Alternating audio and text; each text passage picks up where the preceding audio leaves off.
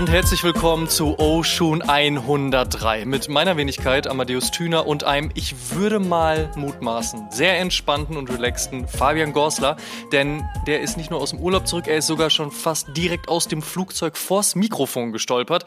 So kurz ist erst der Urlaub vergangen, aber nicht nur, dass er gerade aus dem Urlaub kommt, er hat auch seinen Geburtstag hinter sich. Also an dieser Stelle erstmal herzlichen Glückwunsch nachträglich zum 18. oder so und äh, generell, wie entspannt war der Urlaub, vor allen Dingen, wenn man seinen Geburtstag mit einbringt? Erzähl. Ja, ja, also erstmal vielen, vielen Dank auch für die nette Nachricht am Geburtstag. Ja, ich bin sehr relaxed. Es war aber, muss ich zugeben, kein Urlaub, sondern einfach ein Work Remote. Äh, meine Verlobte und ich waren. Also Urlaub. Ja, ja, genau, genau. ähm, wir waren in Porto und äh, mit dem ähm, mit der Zeitverschiebung und dem Zeitunterschied kann man halt von acht oder ich sag jetzt einmal mal neun Uhr Porto-Zeit, das ist zehn Uhr morgens hier, bis, keine Ahnung, 16.30 Uhr arbeiten. Äh, das würde ich jetzt meinem Chef nicht sagen, aber da kann man sich so ein paar Sachen einbauen und die Stadt so ein bisschen sehen. Das Essen war super und ich muss sagen, wir haben alles perfekt gemacht, weil das Wetter war in Berlin ja vor zwei Wochen super. Dann sind wir weggeflogen. Mhm. Dann war das Wetter in Porto super, aber hier richtig scheiße. Deswegen, ja, also es war, es war richtig Sehr nice. Schön. Ja. Hm, erzähl mal so, was gibt's an, an Highlights in Porto? Ich war selbst leider noch nie da, habe aber nur Gutes gehört. Was kannst du so empfehlen? Gibt es ein bisschen Name-Dropping oder irgendwelche Dinge, oh. die man da auf jeden Fall machen sollte, wenn man dort ist? Also es gibt ein Gericht. Ich bin ja, würde ich sagen, neben Sneaker-Lover auch Food-Lover und äh, reise eigentlich hauptsächlich, um mir Sneaker-Stores und Restaurants anzuschauen. Fair. Es ist fair, finde ich. Ja, würde ich auch sagen. Und in Porto gibt es ein Gericht, das heißt Francesinha. Also ich weiß nicht, ob man es so ausspricht, aber das ist quasi, wer jetzt kein Fleischesser ist, bitte hör weg, aber das ist wirklich so ein Meat Deluxe. Da, da gibt's zwei verschiedene Sausages, dann gibt's Ham, Chicken und zwei Steaks, die dann zwischen zwei Sandwiches sind. Und das wird dann nochmal mit Käse überbacken und mit so einer Francesinha Gravy Soße, ja, bedeckt. Und das ist natürlich eine Kalorienbombe, aber schmeckt richtig lecker. Naja gut, aber wie wir alle wissen, wenn man Städtetrips macht, danach und davor wird so viel gelaufen, also da tun die Kalorien jetzt nicht so wirklich weh. Ich habe nachgeschaut, als ich zuletzt jetzt in Amsterdam war, äh, könnte jetzt ein kleiner Spoiler auf eine eventuell kommende Podcast-Episode sein, ähm, da waren es an vier Tagen hochgerechnet, glaube ich, 75 oder 80.000 Schritte insgesamt. Ja, wow. Also da finde ich es schon fair, dass man dann auch gut isst mhm. zu jeder Tageszeit. Ja, finde ich auch. Also als wir angekommen sind, haben wir auch eine große Tour gemacht und ich glaube, das waren dann tatsächlich in einem Tag äh, 40.000 Schritte. Das ist eine Menge auf jeden Fall. Ja. Gibt es denn irgendwelche Sneaker- und Streetwear-Stores, die du in Porto empfehlen kannst? Was hat dir gut gefallen? Boah, ich muss ehrlich sein, ich habe das davor gegoogelt und es gibt fast gar keine in Porto. Also von oh, okay. denen äh, ich jetzt äh, irgendwas gesehen habe. Ähm, ich glaube, Lissabon ist da besser, wenn man in Portugal ist. Aber keine Ahnung, vielleicht gibt's da auch ein paar Hörer, die in Portugal leben oder so und schreiben, dass ich da total falsch liege. Also bitte, wenn ihr Suggestions habt oder so, dann immer, immer her damit. Aber ich konnte online nichts finden. Also ich habe mir auch fast gar nichts angeschaut. Okay, Schauen wir mal, ne, wie du schon gesagt hast, wenn es HörerInnen gibt, die äh, es besser wissen, dann definitiv in unsere DMs sliden oder wie immer bei Instagram kommentieren. Das ist gern gesehen, da freuen wir uns. Vielleicht gibt es ja auch mal eine City-Trip-Episode dann über Lissabon. Oder dann halt eben Porto, wenn da genug reinkommt. Sprechen wir an dieser Stelle mal über unsere LPUs der vergangenen Tage. Was gab es denn Schönes bei dir, außer natürlich eine ausgedehnte ja, Work-Travel-Geschichte? Urlaub. Ja, ähm, außer ein bisschen Sonne und Sonnenbrand. Ähm, also viel habe ich jetzt. Ey, bisschen, also Entschuldigung mal, ne? April und du erzählst was vom Sonnenbrand. Ja, gut. Nee, also die Sonne war da ziemlich krass. Die, die ist irgendwie auch, keine Ahnung, stärker als hier. Deutsche Sonne, keine Ahnung. Aber anyway, zu den Pickups. Ähm, also ich habe tatsächlich in den letzten Wochen nicht so viel gekauft. Ich äh, habe viel für die Wohnung besorgt. Äh, wir haben ein neu, neues Bücherregal was äh, jetzt schon seit fast zwei Wochen in den Kisten noch in, im Wohnzimmer steht. Also das müssen wir noch aufbauen. Und ein Coffee Table, so einen schönen Terrazzo Coffee Table, der perfekt zu meinen A Few Jelly Threes passt. Das habe ich äh, damals, glaube ich, auf Instagram gepostet. Und genau, also, also da habe ich ja die A Few Jelly Threes schon ähm, äh, name dropped. Dann kam noch die Sakai Nike Vapor Waffle in Weiß dazu. Und als ich aus dem Urlaub zurückkam, lag äh, netterweise ein Paket an meiner Tür von Nike. Es gab den Nike Air Max 90 Terrascape, glaube ich, heißt der. Also, mhm, ja, ähm, genau. ich weiß nicht, ob du den schon mal gesehen hast, aber der ist ziemlich nice. Ja, ja. So ein großer Swoosh, ne, so Oversize Swoosh, finde ich nicht schlecht. Aber wir müssen mal kurz über den Vapor Waffle sprechen. Findest du den Vapor Waffle besser als den LD Waffle? Im weißen Colorway, ja. Äh, okay, aber okay. generell finde ich den, äh, den LD Waffle besser, weil der halt etwas schlichter ist. Der hat trotzdem noch dieses Double Everything ähm, mm, Ästhetik, mm. aber ist halt nicht zu bulky. Dieser Vapor Waffle kann schon mal aussehen wie ein Raumschiff. Ja, oder wie der Schnabel einer Ente, wenn man von hinten drauf guckt. Also das es stimmt. hat schon eine sehr besondere Stilistik. Du hast recht, der LD Waffle ebenfalls auch, aber ich glaube, der, ja, der Vapor Waffle packt da nochmal eine Schippe oben drauf. Das definitiv. Also ich habe ihn mir geholt, weil ich dann zwei, drei Zentimeter größer bin. fair. So, ist so fair. Das, äh, wofür kauft man sich sonst Schuhe? Ne? Also genau. Von daher sollen ja auch einen Zweck erfüllen. Wenn nicht der, welchen dann? Und bei dir, was gab es bei dir? Ähm, es, es, war einiges los tatsächlich in den vergangenen Wochen. Es war ja Air Max Day und am Anfang, muss ich zugeben, war ich nicht ganz so überzeugt von all dem, was da so stattfinden sollte. Aber im Rückblick muss ich sagen, ich finde den Air Max One zum Air Max Day und dann den Europe Exclusive doch stark. Wie stark habe ich mir erstmal offen gelassen, um ehrlich zu sein. Manchmal habe ich so Schuhe, hm, bei denen weiß ich noch nicht so ganz hundertprozentig, was ich davon halten soll, außer dass ich sie nicht schlecht finde. Und wenn dieses Level erreicht ist, dann versuche ich durchaus ranzukommen, denn ich kenne mich gut und das ist nicht schlecht, weil mir das häufig in der Vergangenheit passiert ist, dass ich erst gedacht habe, ja, ich finde ihn nicht schlecht, aber mal gucken, hm, ich weiß noch nicht, dann war Release, ich habe mich nicht drum gekümmert oder ich habe ihn dann nicht gekauft und zwei Monate später denke ich so, shit, ich ärgere mich krass. Und in der aktuellen Zeit ist es dann so, dass du direkt bei den meisten Sachen 30, 40, 50, 60 oder noch mehr Geld mehr in die Hand nehmen darfst, um ihn dann zu kaufen. Und um das zu vermeiden, wenn ich also die Möglichkeit habe, ihn zu bekommen, dann kaufe ich ihn auch. Und überlege mir dann, was ich damit machen werde. Und manchmal lege ich ihn auch ehrlicherweise echt lange zur Seite und packe ihn dann nach Monaten wieder aus. Und manchmal passt sowas ja auch besser. Also ich würde jetzt oder beziehungsweise ich laufe eigentlich zum Beispiel im Sommer häufiger mit Air Max One rum, als ich das beispielsweise im Herbst oder Winter tue. Das heißt also vielleicht so in zwei, drei Monaten, vielleicht hole ich ihn dann aus der Box raus. Und so ähnlich war es dann eben auch mit dem und ehrlicherweise auch durchaus mit dem Concepts Pack. Ähm, da finde ich den Mellow ähm, stärker als den Heavy und den Far Out auf dem Level des Mellows. Aber der Mellow ist auf jeden Fall jetzt bei mir erstmal geblieben und mal schauen, ob es sich damit ähnlich verhält. Aber ich fand dann rückblickend betrachtet den Air Max Day definitiv besser, als es im letzten Jahr der Fall war. Allerdings bei weitem nicht so stark wie 2017, 2018 und wir müssen mal schauen, ob Nike den Bogen da auch nochmal hinbekommt. Simon und ich, wir haben ja im letzten Jahr eine Episode zum Air Max Day 2021 gemacht und die Hoffnung geäußert, dass man dann 2022 auch im Hinblick auf den 35-jährigen Geburtstag vom Air Max 1 so eine Art Bringback macht mit Voting und auch mit Pre-Order, damit keiner da unglücklich rausgeht. Das ist jetzt nicht passiert. Vielleicht passiert es ja 2023.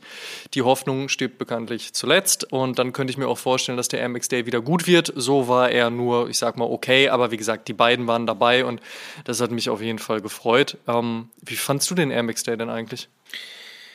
Also, wenn man es jetzt nur, äh, wenn man sich nur auf die Produkte konzentriert, fand ich den eher schwach.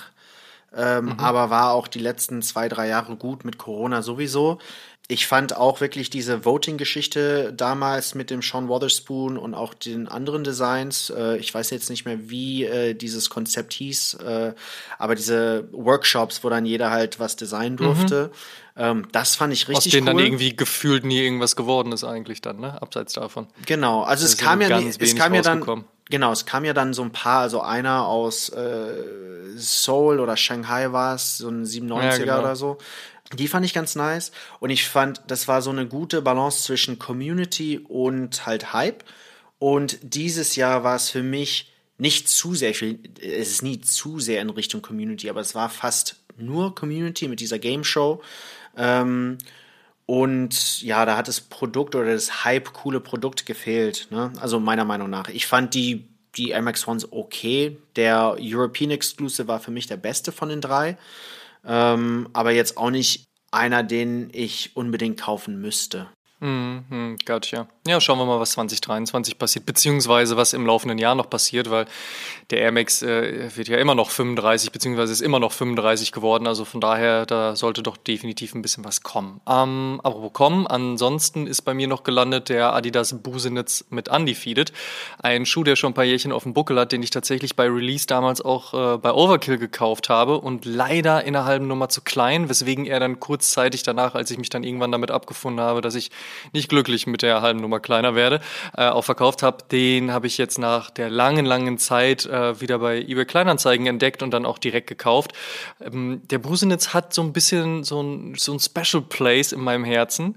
Äh, vielleicht auch, weil er recht wenig Liebe bekommt, aber ich mag, dass er eben auf einem Fußball-Indoor-Schuh basiert, gleichzeitig diese längere Zunge hat, die man aber auch abschneiden kann. Ich mag Dennis Busenitz als Skateboarder total gerne und ich finde, das hat so was Besonderes. Manchmal stehe ich aber eben auch auf die Schuhe, die nicht jeder so geil findet.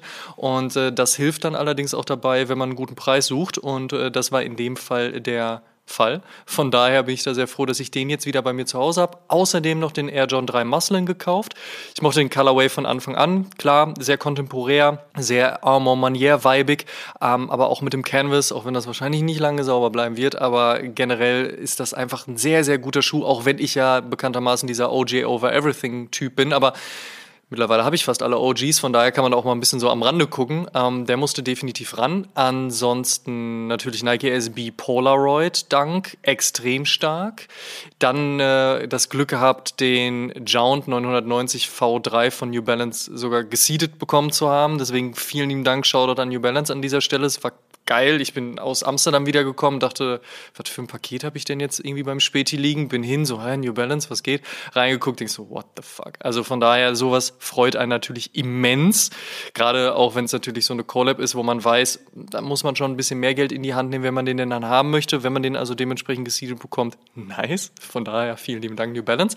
Hab dann aber trotzdem auch noch mal ein bisschen Geld bei New Balance gelassen und habe mir den 650 ALD bei StockX besorgt, ähm, in dem Weiß-Grau Colorway unfassbar stark. Ich mag so sehr, dass der 650 jetzt zurückkommt, beziehungsweise so gespielt wird in der Art und Weise. 550 Jahre damals in den 80er Jahren ja nur ein Jahr lang bei New Balance am Start gewesen. Dann hat ALD alles richtig gemacht und äh, ihn zurückgeholt. Jetzt auch der 650er in der High-Top-Variante finde ich sehr, sehr gut. Ich bin sehr gespannt, was da dieses Jahr noch passiert, auch mit dem, was Joe Freshgood so plant. Jetzt kommt ja doch ein 550 von ihm. Ich kann mir sehr gut vorstellen, dass auch noch ein 650 kommt. Also von daher, das wird sehr, sehr spannend. Und äh, last but not least auch nochmal einen Schuh zurückgeholt, den ich vor vielen, vielen Jahren hatte. Und wenn ich vor vielen, vielen Jahren sage, dann ist es rein rechnerisch wirklich vor 12, 13 Jahren gewesen, den Nike SB Dunk Low Purple Pigeon. Ein Schuh, den ich leider auch im Rahmen ähm, einer heute würde man sagen, unüberlegten Aktion, aber ich meine, ich war damals broke as fuck und von daher musste halt eben ein bisschen was verkauft werden. Da habe ich sehr, sehr viele SB-Dunks verkauft und ich ärgere mich über sehr, sehr viele, aber einige davon habe ich schon zurückholen können und jetzt halt eben den Purple Pigeon, ein wunderbarer Schuh, graues Suede, Purple Suede natürlich in der Art und Weise einfach ein, eine schöne Zusammenstellung, ein bisschen Understatement, nichts krasses in der Art, ja auch keine Collab und auch Purple Pigeon ja nur als Nickname. Es ist ja kein von Jeff Staple gemachter Schuh, aber ähm, er passt halt eben in diese Zeit ähm, und ja, der kam auch noch ran. Also von daher ist es wirklich, wirklich viel in letzter Zeit hier aufgeschlagen, aber das ist halt eben auch das Ding, wenn wirklich viel Gutes rauskommt, dann muss man halt eben auch viel Gutes kaufen. Facts. Big Facts. Kommen wir zu dem, was wir heute an den Füßen tragen. Fabian, what's on your feet today? Ich hatte heute die Eames Reebok Club C 85s an, ganz in weiß, obwohl es geregnet hat. Ähm, ich bin kurz zum Lidl raus und äh, da war es noch ein bisschen trocken. Ähm, ich finde den halt einfach so toll, weil die haben ja da fast gar nichts dran geändert und äh, das ist eigentlich nur ein All-White Club C85 mit so ein paar dezenten Details, die äh, zeigen, dass das dann auch eine Collab ist. Also ja, das war heute mein What's on my. Was gab es denn in Porto? Was hast du denn da mitgenommen? Ist ja auch immer die Frage, ne? Man kann ja jetzt leider auch nicht 20 Paar Schuhe mit in den Urlaub nehmen, also meistens. Ähm, wie viel hattest du mit und was hattest du am Fuß? Ich hatte nur einen mit und sogar den. Tatsache, wirklich? Ja, ja ähm, was vielleicht nicht die beste Idee war, weil wir sind wirklich viel gelaufen und der ist auf kurzen Distanzen wahrscheinlich sehr, sehr bequem, aber wenn man den länger am Fuß hat, dann tut er auch weh. Ich habe auch Plattfüße und brauche Einlagen. Und ähm, ich hätte wahrscheinlich eher einen Runner oder sowas mitnehmen sollen, etwas mit ich Boost oder Air. Schwören können, ich hätte schwören können, du hättest einen New Balance 99, vielleicht irgendwie auch noch ein 2002R oder sowas in die Richtung mitgenommen. also ich, woll, ich wollte aber erst den, den 99er mitnehmen, aber der graue, den ich habe, der ist also der ist am Ende, glaube ich, seiner äh, seiner so Laufbahn. Genau, ja, ja, das ist mein absoluter Bieter und äh, selbst dann, wenn ich den zum Späti anhab, muss ich so ein bisschen mich ein bisschen schämen. Deswegen war es diesmal und auch weil ich Geburtstag hatte, dachte ich, ich hole mal einen raus, den ich jetzt länger nicht getragen habe. Im Winter habe ich diesen Club C85 nicht getragen. Ähm, und ja, deswegen war es dann auch der. Okay. Und bei dir? Ich hatte heute mal wieder einen Schuh am Fuß, den ich auch länger nicht mehr am Fuß hatte, und zwar den Nike Air 180 Bright Ceramic aus dem Jahr 2018. Ich ähm, habe mich sehr darüber gefreut, dass damals 2018, da haben wir es auch wieder, das Thema Nike Air Max Day, beziehungsweise Nike Air Max Day 2018, äh, dass die im Rahmen dieses Tages wieder rausgekommen sind. Ja, nicht nur der, sondern auch der Ultramarine, also OG, beziehungsweise der Bright Ceramic ist ja auch OG. Aber da passierte recht viel mit dem 180. Bisschen schade, dass es danach nicht mehr so viel gab. Aber wer weiß, was da in Zukunft noch passiert. Ein Schuh, der, den musst du nur angucken, da wird er schon dreckig aufgrund seines Obermaterials. Und von daher ebenfalls so wie du, bevor es angefangen hat zu regnen, hatte ich den am Fuß. Jetzt auch nicht mehr. Aber das war wie, wieder sehr, sehr schön, ehrlicherweise, weil man merkt immer wieder dann, wie bequem so ein R180 auch ist und wie viel Spaß man mit dem Schuh haben kann und wie sehr der halt eben auch underrated ist. Und wie selten man den noch am Fuß sieht. Und gerade das macht dann schon auch ein bisschen mehr Spaß. Finde ich auch. Es gab ja vor ein paar Jahren diesen einen äh, Berlin 180er, ne? Mhm, ähm, richtig, genau. Mit den Neonfarben. Den fand ich richtig cool. Ich, ich weiß nicht. Echt? Ja. überhaupt nicht nee? Gut. Nee, nee, nee, ich habe den auch, also auch da wieder das Thema, war mir nicht ganz sicher, ehrlicherweise, und habe ihn dann geholt. Also ich hatte, habe beim Raffle mitgemacht und den damals noch beim, beim alten Soto Store gewonnen. Und die haben auch so eine kleine Installation an dem Tag gemacht, was bedeutet, du bist zur Torstraße gegangen zum Store und dann hatten die einen Bereich des Ladenlokals komplett in so, so, ja, wie soll ich sagen, schwarzer Plastikfolie ausgekleidet, extrem laute Technomucke angemacht, weil das ja das Thema des Schuhs ist. Also wenn Berlin einen Schuh bekommt, ist es ja entweder grau mhm. oder Techno. Ja. Und da ich nicht der größte Techno-Fan bin, habe ich mich sehr schnell auch aus, dem, aus der Lokalität verabschiedet. Ähm, aber da habe ich ihn mir geholt und aber auch sehr schnell festgestellt, mh, hm, ich kann mit der Thematik halt nicht so viel anfangen und nur, dass es Berlin ist und ich hier wohne, hat da nicht ausgereicht. Und deswegen habe ich den, ich glaube, weitergegeben, getradet, irgendwie sowas. Ja, okay. Ich finde halt einfach die Neonfarben ganz nice, ähm, weil die auch eher dezent sind ähm, und nicht den ganzen Schuh dominieren, aber gut, jeder seins, ne? Ne, so nämlich. Bevor wir jetzt in das Thema der äh, 103. Episode starten, haben wir noch eine kurze Werbung. Werbung. Better be safe than sorry. Geld, Zeit, Leidenschaft. Alles Dinge, die man in seine Sneakersammlung steckt. Aber was machen, wenn es in dem Keller regnet, es in der Wohnung brennt oder die gesamte Sneakersammlung einem Einbruch zum Opfer fällt? Hart. Noch härter aber, wenn man seine geliebte Sammlung nicht versichert hat. Glücklicherweise kann eine gute Hausratversicherung den Schaden covern, wenn man sich denn darum gekümmert hat. Dabei hilft Clark, der digitale Versicherungsmanager. Mit der Clark-App erhalten KundInnen eine einfache, unabhängige und transparente Übersicht über ihre Versicherungssituation und können diese basierend auf einem intelligenten Algorithmus und dem Wissen der Versicherungsexpertinnen jederzeit optimieren. Alles via kostenlose App, alles schnell und alles einfach. Wer Lust hat, Clark auszutesten, sich beraten zu lassen oder seine bestehende Versicherung zu challengen, bekommt an dieser Stelle noch einen kleinen Anreiz in Form eines 30 Euro Amazon-Gutscheins.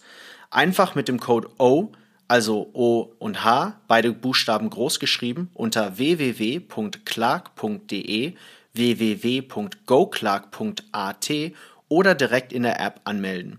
Neukunden bekommen 15 Euro pro jede in die App hochgeladene bestehende Versicherung. Ausgeschlossen gesetzliche Krankenkasse, Altersvorsorge und ADAC-Mitgliedschaften. Der Versand der Gutscheine erfolgt circa zwei Wochen nach der Bestätigung der Verträge. Save your collection. Werbung Ende. Es gibt zwei Momente, in denen man abseits der großen und allseits bekannten Player schaut. Wenn man sich von der breiten Masse abheben und mal was anderes als die anderen tragen möchte. Und natürlich, wenn man Qualität sucht. Beides vereint Mizuno. 1906 in Osaka, Japan gegründet, hat Misono vor allen Dingen eine reichhaltige Heritage in allerlei Sportarten, also Running in all seinen verschiedenen Ausprägungen, Handball, Fußball, Volleyball, Badminton, Tischtennis, sogar Baseball oder auch Tennis. Und mit Philipp Kohlschreiber hat die Brand einen der aktuell großen deutschen Tennisstars unter Vertrag, aber das auch nur am Rande. Bedeutet aber, Misono kann Sport, Misono kann Qualität und Tragekomfort. Für uns in unserer kleinen, feinen Sneaker-Bubble aber vielleicht noch etwas wichtiger, Misono kann auch Style. Und da nun schon die dritte Collab mit Amsterdams Finest Putter ansteht, ist es in diesem Advertorial und in freundlicher Zusammenarbeit mit Misono endlich mal an der Zeit, die Brand zu beleuchten und über das großartige Momentum zu sprechen, das die Marke aus Japan gerade auf ihrer Seite hat. Und natürlich sprechen wir auch mit Legendary Tim von Putter zur neuen Collab. Starten wir aber erstmal mit dem Deep Dive in die Historie von Misono. Ja, Amadeus, wie du es ja schon in der Intro so schön erwähnt hast, ist Mizuno als Marke. Vielen Dank. ist Mizuno als Marke eigentlich ein Alleskönner, ne? Also Style, Qualität und Performance sind drei der wichtigsten Markenzeichen des Unternehmens. Und es gibt ja die Marke auch schon seit 100 Jahren. Ähm, und das können, also das allein können nicht alle sagen. Also wie viele Brands kennst du, die es schon seit 100 Jahren gibt? Selbst äh, Nike gibt's nicht seit 100 Jahren. Also angefangen hat ja nicht alles mit Running, wie bei Nike und Asics, oder Fußball, wie bei manch anderen Brands, sondern mit Baseball ich glaube, so Anfang des 20. Jahrhunderts war der Gründer von Mizuno, Rihachi Mizuno-san, auf einer Reise in Amerika und äh, wollte dann nach seiner Rückkehr den Sport in Japan groß machen. Anfangs hat Mizuno deswegen fast ausschließlich Baseball-Gear produziert und verkauft. Lustigerweise dachte ich früher als Kind, dass Mizuno eigentlich eine amerikanische Brand wäre, weil die ganzen Baseballschläger bei uns in der Schule Mizuno waren. Hast du früher Baseball gespielt oder irgendwas mit ich Baseball grade, zu tun hatte? Ich wollte gerade kurz einhaken auch, ne? Gut, dass du das sagst. Also, weil Baseball in der Schule hatte ich definitiv nicht. Ähm, ich habe aber, weil ich amerikanische Sportarten immer schon super interessant fand, mir mal irgendwann einen Baseballschläger besorgt und auch einen Baseball und dann, keine Ahnung, mich aufs Feld gestellt und Baseballe geschlagen. Aber um, um mehr ging es dann ja auch nicht. Ähm, von daher finde ich das immer schon spannend. Aber wieso hattest du denn Baseball in der Schule? Naja, ich bin ja in, äh, im Ausland aufgewachsen, in Thailand, und äh, da hatten wir alles Mögliche. Da hatten wir Softball, Baseball. Ähm, Geil. Ja, im Sportunterricht. Es war halt sehr. Geil, wir hatten, wir hatten Touren, wir hatten Schwimmen. Naja, das hatten wir auch. Aber wir hatten, wie gesagt, wir hatten alles möglich. Wir hatten auch ein paar Thai-Sportarten. Ähm, dann hatten wir einmal, wie, wie, wie heißt diese brasilianische Tanzart? Ähm, Capoeira. Kennst du die? Ah, Capo, ja, ja, kenne ich. Genau, die hatten sogar die hatten wir mal ein paar Wochen Ach, im Sportunterricht. ähm, und deswegen dachte ich halt. Geil, in Thailand muss man mal zur Schule gegangen sein. Dann genau. man die richtig geilen Sportarten. Ja, ja, und deswegen dachte ich halt, wir haben dann mit diesen Mizuno-Schlägern gespielt und dann dachte ich so, ja, okay, das ist jetzt eine, eine Brand wie Nike oder ähm, ja, damals war mein Wissen jetzt nicht so ausgeprägt wie heute. Ich dachte auch, dass Reebok eine amerikanische Marke wäre, ähm, weil die äh, natürlich NFL gesponsert haben. Ja, und gut, und äh, mit der Zeit hat sich das natürlich ein bisschen äh, entwickelt und wie sich das für ein erfolgreiches Unternehmen gehört, hat Mizuno dann angefangen, andere Sportarten und deren Zubehör ins Sortiment zu bringen. Ich weiß, als Fußballspieler hatten die richtig gute Fußballschuhe. Ähm, ich weiß jetzt nicht mehr, wie die heißen, aber die haben immer für mich das beste Leder benutzt, also besser als Nike, Adidas und Co. Aber in den 70er Jahren hat Mizuno genauso von dem Running Boom profitiert wie alle anderen Brands. Das war bekannterweise auch der Boom, der Nike ins Rampenlicht katapultiert hat. Ne? Ähm, Laufen hat es ins Mainstream geschafft und das hat dazu geführt, dass Mizuno mehr und mehr Geld in die Entwicklung der Laufschuhe gesteckt hat. Vor allem in den 80er Jahren hat das Unternehmen enorm investiert und brachte dann Wave als neuestes Sneaker-Tech auf den Markt. Über die nächsten fast 40 Jahre hat sich die Technologie bewiesen und durchgesetzt, wie du ja weißt, und ist jetzt nicht von Mizuno wegzudenken. Genauso wie er es bei Nike ist oder Boost mittlerweile, wenn wir jetzt ein aktuelleres Beispiel nehmen, bei Adidas ist. Die Tech wird sowie in Performance als auch in Lifestyle-Sneaker benutzt. Viele davon natürlich Retro-Performance-Sneaker, auch über einen, den wir heute sprechen. Und lustigerweise kam dieser Wandel auch zur selben Zeit, als das Mizuno-Logo, wie wir es heute kennen, der Runbird, zur Welt kam. Also es wurde Wave und das Logo fast gleichzeitig entwickelt. Wave funktioniert ähnlich wie das Phänomen aus der natürlichen Welt. Die wellenartige Form ist in der Mitsohle eingebettet und dämpft ab und leitet den Stoß oder die Energie, mit der man gegen den Boden prallt, weiter. Aber die Tech federt nicht nur ab, sondern benutzt auch diese gleiche Energie, um den Läufer nach vorne zu pushen. Ich würde sagen, ganz so wie Boost, nur nicht durch das Material, sondern durch die Form der Dämpfung, wenn es Sinn macht. Aber auch total smart, ne, dass man eben sowas entwickelt. Gerade halt natürlich in einem Laufschuh. Du willst ja nicht nur abfedern, sondern du willst ja im besten Fall auch die Energie, die da entsteht, auch nutzen. Genau. So wie du es ja gerade schon gesagt hast. Ne? Und es bringt dann den Läufer nochmal weiter nach vorne. Also das man überhaupt auf solche Gedanken kommt, schon mal smart, dass man sowas dann auch noch umzusetzen weiß, nochmal eben smarter. Von daher finde ich gerade auch alles, was so in den 80er Jahren in den an Sportschuhen entwickelt wurde, extrem spannend.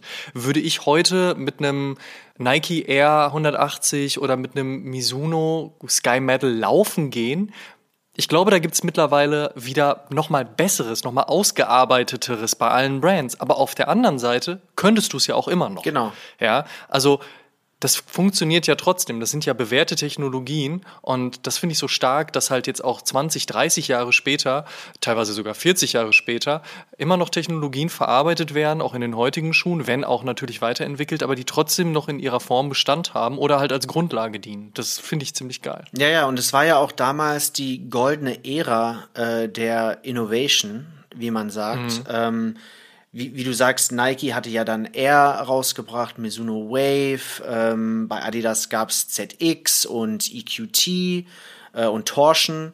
Das waren ja Zeiten, wo halt sehr viel Geld in die Industrie reingepumpt wurde und alle quasi was Besseres entwickeln wollen als die anderen. Und ich glaube, als Konsument hat es dann halt Glück, wenn du jetzt Läufer warst oder auch einfach damals schon Sneakerhead, dann hast du halt das Beste vom Besten bekommen, was ich auch cool finde. Ne? Ja, und ähm, über, über die Jahre hat sich ja dann Mizuno langsam, aber sicher als Top-Adresse für Läufer entwickelt.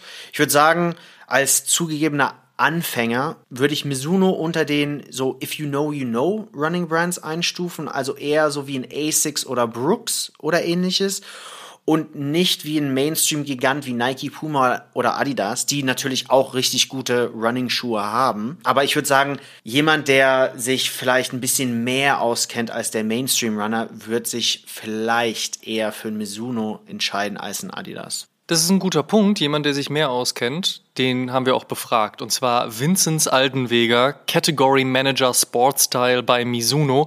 Man muss an der Stelle übrigens sagen, sobald man bei einer Sportbrand arbeitet, kriegt man eine Visitenkarte, die ist eine DIN A4-Seite lang. Also bei diesen Titeln immer der großartige Wahnsinn. Aber wie gesagt, Vinzenz arbeitet bei Mizuno. Vinzenz hat Ahnung von Mizuno. Und mit dem haben wir über das Thema gesprochen. Vince, first things first. What's on your feet today? Bei mir ist heute passend zum Thema ähm, der Sky Medal mit Putter am Fuß. Der zweite. Ähm, mhm. Richtig schönes Ding. Packe ich nur an Tagen aus, wo es draußen das Wetter auch zulässt. Ähm, den habe ich tatsächlich nur einmal. Das, dementsprechend äh, möchte ich den nicht bei Wind und Wetter anziehen.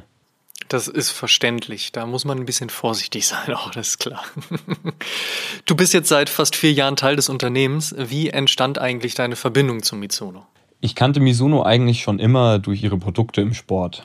Also ich habe ähm, damals ambitionierter Handball gespielt ähm, und hatte dadurch eh schon länger immer Mizuno-Schuhe, also Mizuno Handballschuhe. Ähm, und dann circa eineinhalb Jahre bevor ich bei Mizuno angefangen habe, bin ich durch ein damals von Mizuno ins Leben gerufene Mikro-Influencer-Programm ähm, auch dann in Kontakt mit dem Marketing-Team von Deutschland gekommen. Und durch diesen Kontakt bin ich jetzt letztendlich bei Mizuno gelandet, ähm, anfangs allerdings noch im Sport- bzw. Performance-Bereich, also für die ganz klassischen Sportartikel. Das heißt also, ganz zu Beginn stand eigentlich eher der sportliche Aspekt und dann entwickelte sich darüber hinaus eine berufliche Zusammenkunft. Genau, richtig. Ähm, also die Produkte waren schon immer so, dass ich gesagt habe, okay, das ist für mich das, das Beste, was ich in meinem Sport haben kann. Ähm, dementsprechend habe ich die Marke darüber kennengelernt dass ich das dann so ergeben habe, war für mich halt damals ein ja, Jackpot eigentlich, ähm, dass ich jetzt mit den Produkten arbeiten kann, die ich so oder so auch privat nutze. Aber was haben die dann gesagt? War das so, Vince, du spielst doch eh in unseren Schuhen, hast du nicht Lust auch äh, für die Schuhe zu arbeiten? Jein. Wie war das? Hast du dich beworben? Sehr klassisch. Guck mal hier, mein Lebenslauf, ich suche doch gerade. Tatsächlich, tatsächlich äh, der klassische Weg. Also ich habe dann über, über diesen Kontakt ins Marketing-Team natürlich auch die ganzen Stellenausschreibungen mitbekommen. Ähm, und damals war eine Stelle ausgeschrieben, das ist so die typische ja, Anfangsstelle ähm, im, im Sportartikelbereich als Tech-Rap. Ähm, da ist man zuständig für Events und für Schulungen mit eben den Sporthändlern und darauf habe ich mich dann ganz klassisch beworben, ähm, wurde dann genommen und so hat das alles angefangen. Jetzt bist du ja eher so in dem Lifestyle-Segment zu verorten. Wie genau sieht so, jetzt nicht dein Tagesablauf aus, aber was genau ist deine Arbeit? Worum genau kümmerst du dich, außer natürlich Gast in diesem Podcast zu sein und unsere Rede und Antwort zu stehen? Das ist natürlich meine, Liebs-, meine absolute Lieblingsaufgabe. Ähm, das hat mir gedacht. tatsächlich äh, im Moment eigentlich um so gut wie alles. Ähm, alles bedeutet in dem Sinn, dass ich in Kontakt bin mit den, mit den Shops, die, die wir haben, also mit den Sneaker-Stores, aber auch mit ähm, Fashion-Läden, ähm, die eben Mizuno bei sich führen.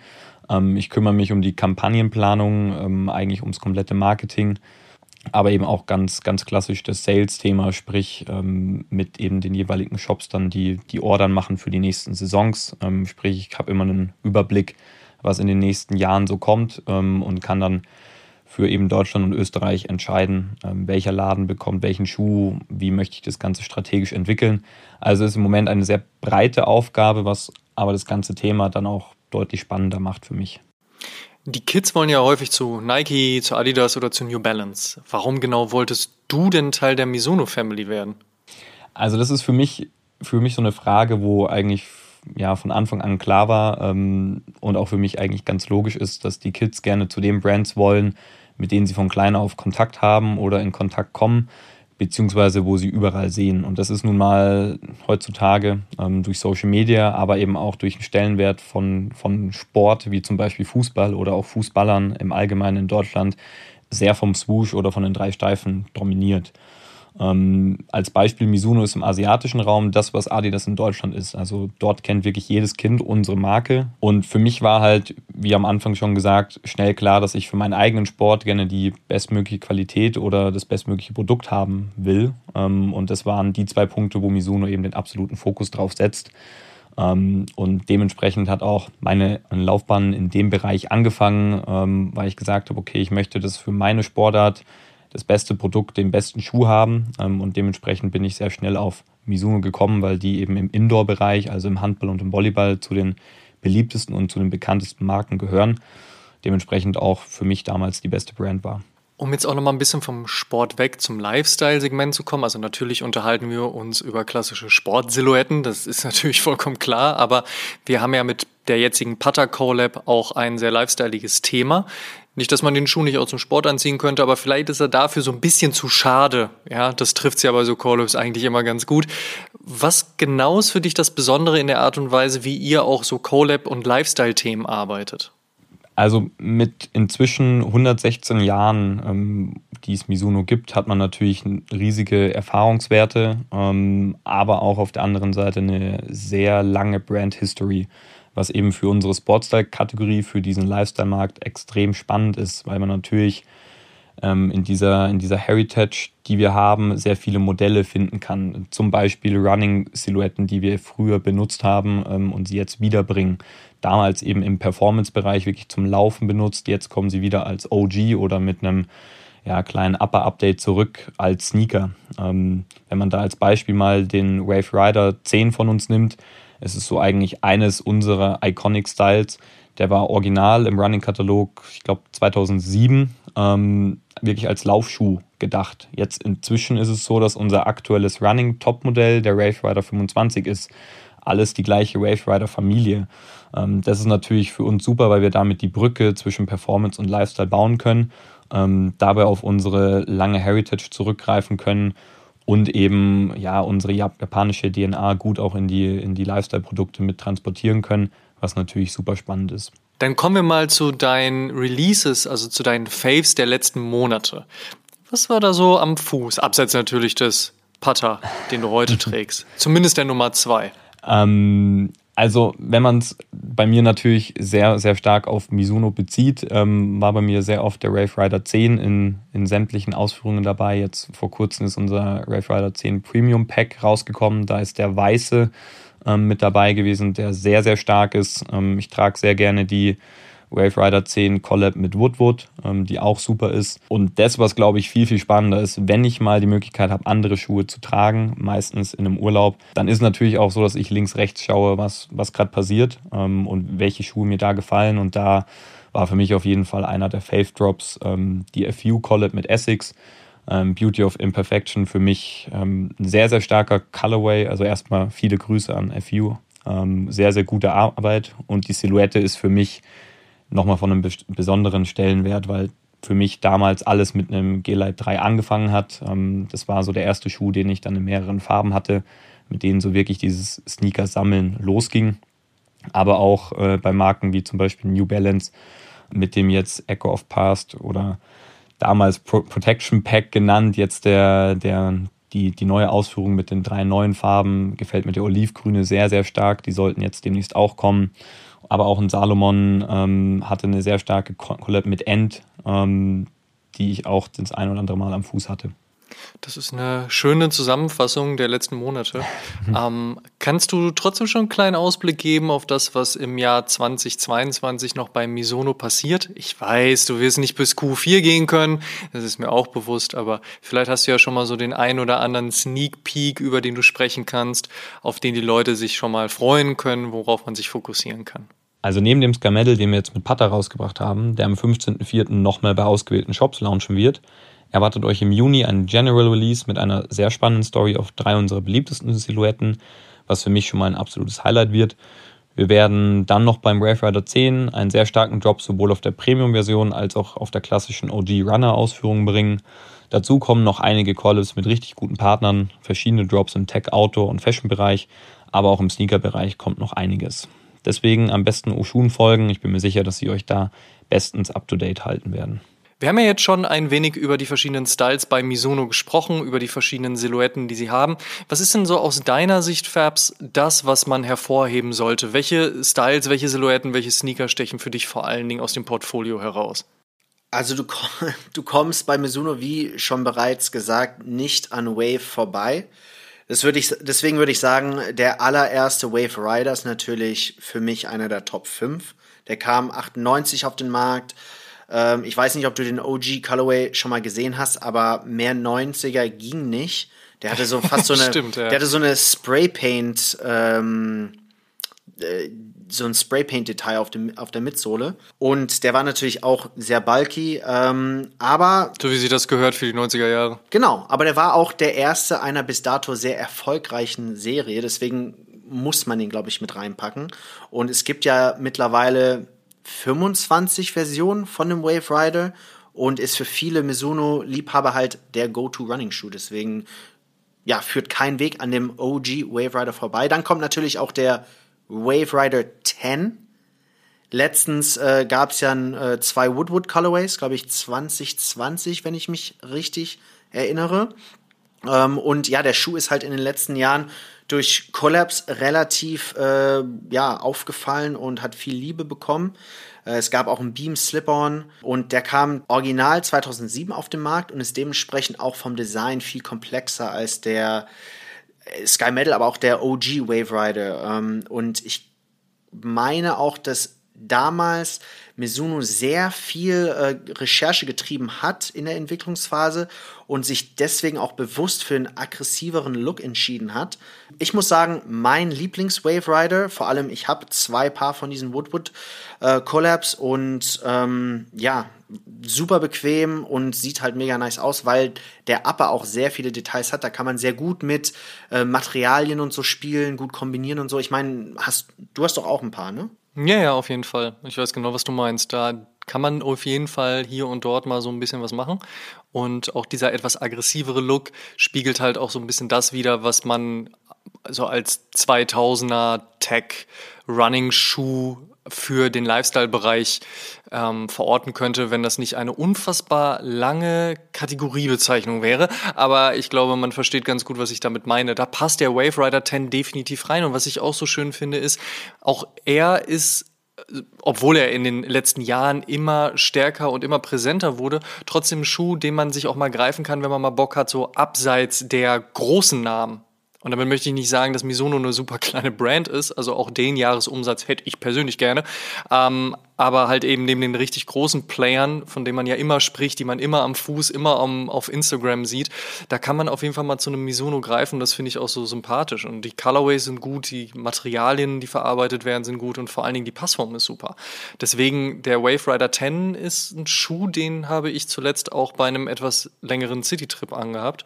Und das ergibt durchaus Sinn. Ja, und der äh, Wave Rider 10 bekam damals 2007 auch einen neutralen Waveplate in der Mitsohle, ähm, während andere Modelle in dem Jahr auf andere Laufstils ausgerichtet waren. Das heißt, Mizuno hat in der Zeit dann auch schon angefangen, so wie bei New Balance man halt auch breitere Schuhe kaufen kann, sich eher auf bestimmte Laufstile zu konzentrieren und dadurch dann halt auch dem Läufer mehr Optionen zu bieten, was ich sehr cool finde als äh, gelegentlicher Jogger.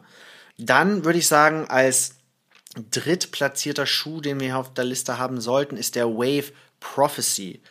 Das ist wahrscheinlich der futuristischste Schuh Mizunos, dank des übertriebenen Sohlendesigns. Ähm, wer den nicht kennt, denk einfach Nike Shocks, aber Mizuno. Ich weiß nicht, ob das Sinn macht, aber. Ähm, ja, doch, doch, doch, die Richtung, ja, stimmt. Oder Adidas Bounce-System. Ja, ne? genau, Micro Bounce. Ähm, ah. Und das ist auch ein Schuh, den es jetzt in zehnfacher Auflage gibt. Das erste Modell der Serie erschien 2011 und seitdem gab es, wie gesagt, einen neuen Nachfolger. Das letzte davon erschien 2021. Sehr schlicht. Es werden sehr oft auch metallische Farben und Colorways benutzt. Und ja, äh, Partner, die den Wave Prophecy bearbeitet haben, sind unter anderem der japanische Künstler Hajime Soroyama, bekannt für seine Sexroboter, Future, GCDS und White Mountaineering. Also auch keine schlechten Namen da. Wer kennt sie nicht, die Sexroboter, ne? genau. Aber schon auch, das ist schon äh, aus meiner Sicht so ein bisschen so dieses, nicht nur das Futuristische, sondern auch eher so ein bisschen, was sehr in die Fashion-Richtung geht wo du natürlich so OG Retro Runner gerne einfach so in dem Sneaker Ding verorten kannst. Das ist gelernt, das ist bekannt. Landet sowas halt dann auch ganz gerne eher so auf so einer fashionlastigeren Ecke oder Schiene, was bei so einer Collab mit Sorayama beispielsweise ja auch sehr naheliegend ist. Ne? Aber das finde ich auch geil, dass die Brand auch in diesem Kosmos funktioniert. Also so ein Wave Prophecy, dann, keine Ahnung, so eine Plissé-Hose in schwarz, dazu Oversized Look, irgendwie so in die Richtung. Das kann man, glaube ich, auch mal auf einem Red Carpet oder zu einer Fashion Show anziehen. Ja, genau. Äh, damals war das ja auch ein Performance-Schuh, aber ich glaube, ähm, heutzutage kann man den locker auch als Lifestyle-Schuh tragen, wie du gesagt hast. Und ich glaube, das ist halt das Coole daran oder zeigt halt auch, dass ähm, das Mizuno-Team, das Design-Team damals einen richtig guten Job geleistet hat, weil der Schuh zehn Jahre später immer noch voll tragbar und gut aussieht. Ne? Also ähm, von daher äh, alles richtig gemacht, meiner Meinung nach. Und ich bin ja auch sowieso jemand, der diese aggressiveren Sneaker-Designs mag. Ähm, deswegen für mich auf jeden Fall ein Korb. Dann kommen wir zu dem äh, Schuh der Folge, würde ich sagen, der Sky Medal. Der wurde 92 von Mizuno Athleten, unter anderem die Track- und Field-Legende und Ikone Carl Lewis in Barcelona während den Olympischen Spielen getragen. 93 kam der Sneaker dann auf den Markt und in den letzten Jahren wurden auch mehrere Collabs rausgebracht, unter anderem mit Pata, Wiz Mita und äh, der niederländische Künstler Kaiser. Für mich hat der Sneaker ziemliche Dad-Vibes, ähm, da er relativ simpel ist. Leder Overlays, Neoprene Booty, der sehr, sehr bequem ist. Ja, ich, ich würde den mit dem Tragkomfort vom Asics Gelite 3 vergleichen. Aber von außen sieht der Schuh halt sehr unkompliziert aus und ja, ist halt einfach sehr, sehr bequem. Ja, Jella 3 verstehe ich, finde aber, dass der Vorderfuß auf jeden Fall ein bisschen mehr Platz noch hat. Das heißt also, die Toebox ist durchaus auch ein bisschen breiter.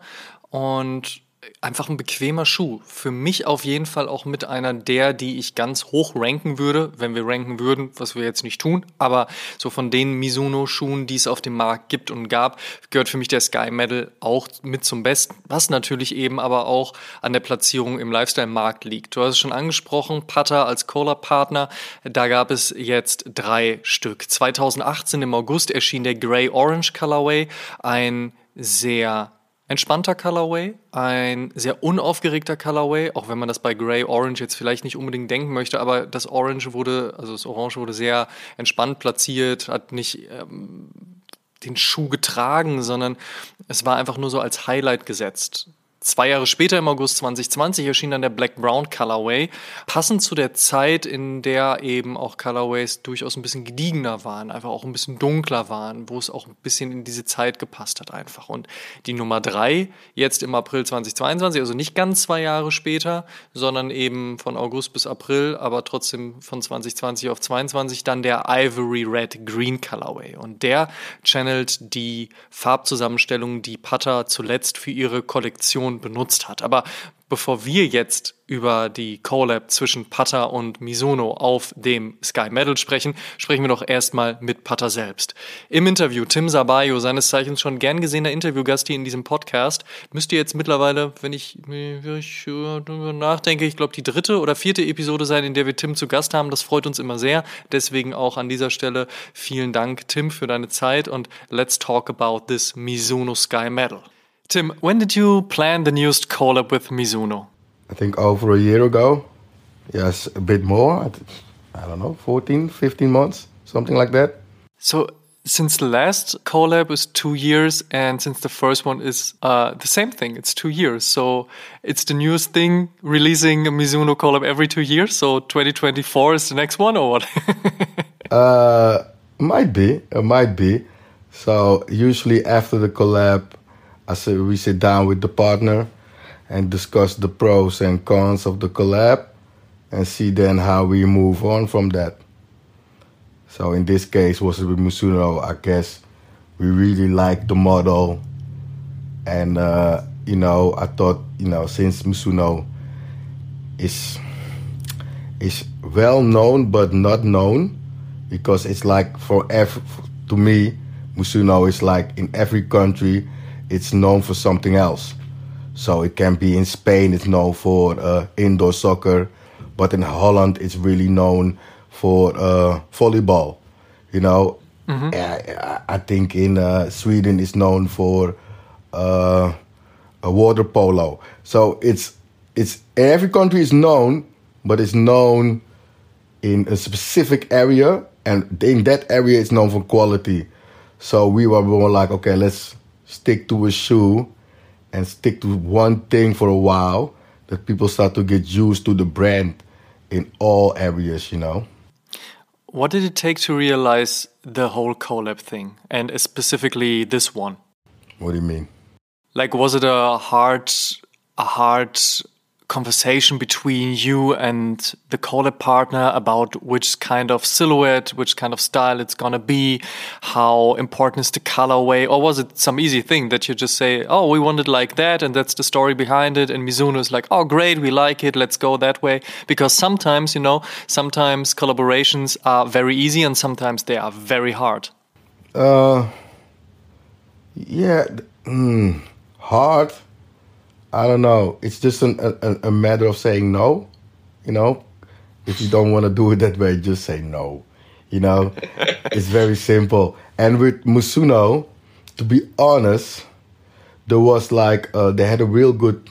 Uh, yeah, I, I don't think even it worked for Musuno, but it was like freelance.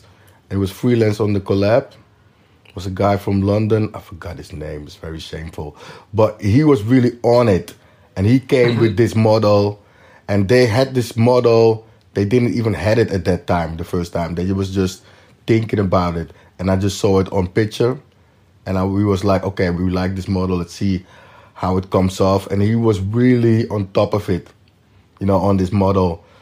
So when it finally came out, like after three, four samples, we liked it, and then we we saw different models from Misuno, but it didn't spoke to us like this one. So we were like, okay, we want to f- fit with this, and then we just do the mm. rollout. But it's usually for us, we just let's say eight out of ten brands come to us, you know. So once you mm-hmm. have that position, yeah, you know, I'm just gonna say I want to do this model, and if not, then why are you coming to me? You know, so it's an easier, Right. it's an easier conversation. I get when you're not in that position. It's a harder conversation because brands then want to push their agenda on you. So that I get what you're saying, but yeah, we don't have really that problem. You know, we're mm-hmm. just trying to tell to brands, yo, rather bring this because of this and that, and we are feeling strongly about that, and you can grow with it. You know, we try to explain mm. why we choose an, an specific model, but also try to explain like, okay, in the end, there is money for you in, in it as well. Of course. Um, the third colorway is based on one of your latest collections and it's made in Italy. What's the idea behind that? And has there been a story behind every colorway before, like the first and the second and now the third one? Or is it more based on, like, oh, we, we like the color combination, let's do it like that? So the first two, these are so if you know Musuno, if you know a little bit about the history, uh, the let's say the the the logo itself, mm-hmm. it's a bird, it's a running bird.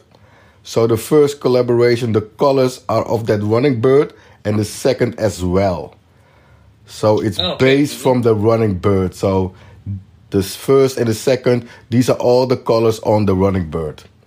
And the third the third one is a more uh, it was the the colors of our collection, so it fit more. You know, we wanted to see if we can make this into our staple shoe. That's what we're thinking about. That's why it's more based on our collection. What I really like is that on the one hand, you got this kind of 90s classic running silhouette. And on the other hand, of course, you got the collab. And collabs are always like a little bit more hype, you know? But in this case, it's not like this, okay, we have to do this and that and this specific and special thing and now let's let's play this hype thing and just jump on, on a hype train. It's more like mm, how can I say that? It's more organic, you know. There there are two partners working together, coming up with a good quality and a good storytelling and a good uh, colorway, and that's it. It's more more understatement, but with a little twist in that. Would you agree on that? Yeah, this is more because it depends, of course, on your partner. But in this case, Musuno is a quality partner, and we just want to show that. So that's why the materials on the same shoe are so different. You know, we just want to show any material they choose is quality is top notch. You know, fit is top notch. It's it's Japanese, so they will go that extra mile, and we just want to show that on one shoe, and you know, they keep it as simple as possible, but also, you know, close to us. So that's why the model is the model we picked. You know, it's a cross trainer. It's for us. It's really, but you said '90s, but then, you know, it's very. It's nothing like a heavy model or anything like that. You know, it's something also that if you see it on the shelf, you be like, okay, it's okay, it's dope, it looks nice. But once you have it on your feet, you be like, oh shit, you know, this is something else Definitely. you know and that's that is basically what we was aiming for and and now also Musuno is seeing that you know they was really skeptical about why would we change models but, but like I said it's for us it was more to show yo Musuno is a really a quality brand and if you do that with different kind of shoes I don't think the point would be a, come across as well as it as it does now, you know, because now people are like, yo, the leather is crazy now. The whole leather thing, it's the leather and the the Nubic is nice, and you know, and the previous one was the suede was nice, and then before that it was top leather. These are all things like, yeah, you can sh- show on one shoe, and then show the potential of the brand, which we already knew, but the potential of this brand for everybody else in the world. And like I said, in all the world, Musuno is known for top quality, but known for a small audience who do a specific sport. Mm. In your personal opinion, is the Sky Medal the best silhouette out of Mizuno? They got a few others. They got a few dope mo- models, but I think the Sky is is something that is a bit theirs. You know, it's not something that you is recognizable what other brands did or done. Maybe Karu a bit. You know, if you're talking about these kind of shoes, but mm, I think Mizuno is uh in this kind of cross training. They did a bit themselves and that's why we stepped to this model. And with running, you know, it's uh, you know, there are several running brands, there are several who basically do all the same silhouette. And in this one, it was a bit more. It's a bit chunky. It, it reminds a lot of people of a lot of things. Skateboarders like it because it's chunky for them. Uh, you know, it's a lot of in between things. It's a very interesting shoe for us. Yeah, definitely. Um, for me, the fit is very, very good because you guys and this silhouette and the brand, it just makes sense. But now we are talking, of course, we have to talk about maybe some other collaborations for 2022. I've heard there's maybe some new things going on with New Balance. Anything you can tell us about that? No, you're smiling. Am I right? What's going on? And this, uh, you know, there is some, there's some, this, this, this coming up, there's coming up, it's coming up. I can say there is New Balance coming, yes, but also Okay. different brands. I cannot say with model yet and all these things, but yeah, there is there is a lot coming in the making. But uh, yeah, yeah, but it's not still, you know, uh, we have to still think when and when is the right time because also you know our anniversary is coming up and you know these are things but trust me there are tons of things coming this year that will be uh, crazy Jetzt haben wir alles darüber erfahren, wie es zu der Zusammenarbeit zwischen Mizuno und Pata gekommen ist und natürlich, wie auch überhaupt der Sky Medal Nummer 3 entstanden ist. Stellt sich natürlich schlussendlich noch die Frage, wie finden wir den Schuh eigentlich? Fabs, was sagst du?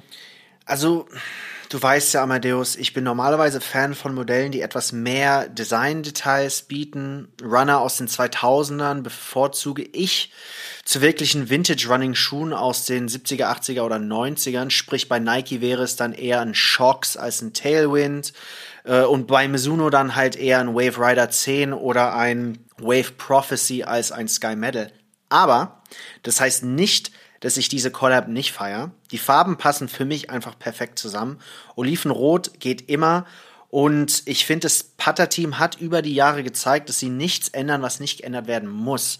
Wie Tim ja selbst im Interview gesagt hat, äh, das Putter-Team nimmt eher so ein Less is More Approach zum Design. Und äh, deswegen ist für mich hier ein simples Design wie das Sky Medal eigentlich ein sehr guter Fit. Also Hut ab an das ganze Team. Für mich ist das auch der beste Colorway aller dreien.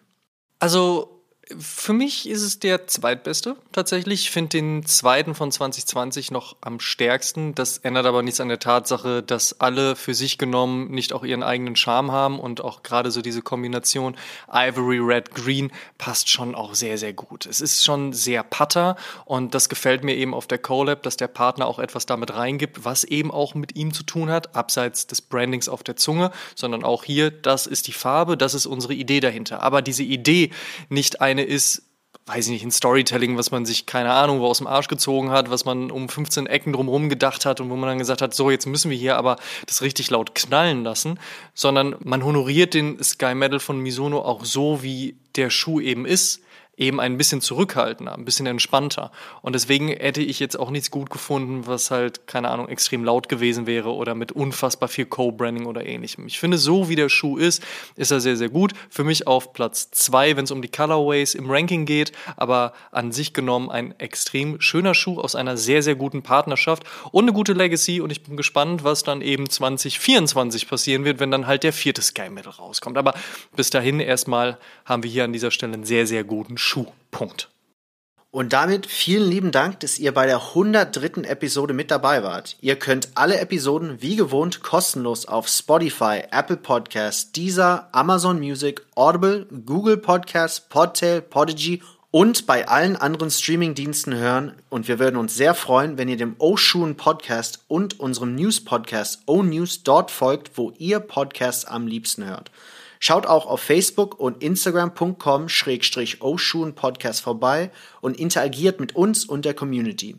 Checkt auf jeden Fall auch die Sneaker-Suchmaschine Sneaker Jägers und werdet Teil der Sneaker Jägers Community. Supporten könnt ihr uns unter anderem mit einer positiven 5-Sterne-Bewertung bei Spotify und Apple Podcasts. Schon über 500 positive Bewertungen hat Oshun auf den Plattformen und eine Apple Podcast Review würden wir hier gerne mit euch teilen. Max Bartheld schrieb, Absolutes Muss für Sneakerliebhaber. Perfekter Zeitvertreib mit spannenden Insights aus der Sneaker-Szene. Vielen Dank, Max. Tut uns eingefallen und supportet die Podcast und erzählt mindestens einem Freund oder einer Freundin, die sich für Sneaker und Streetwear interessiert, von uns.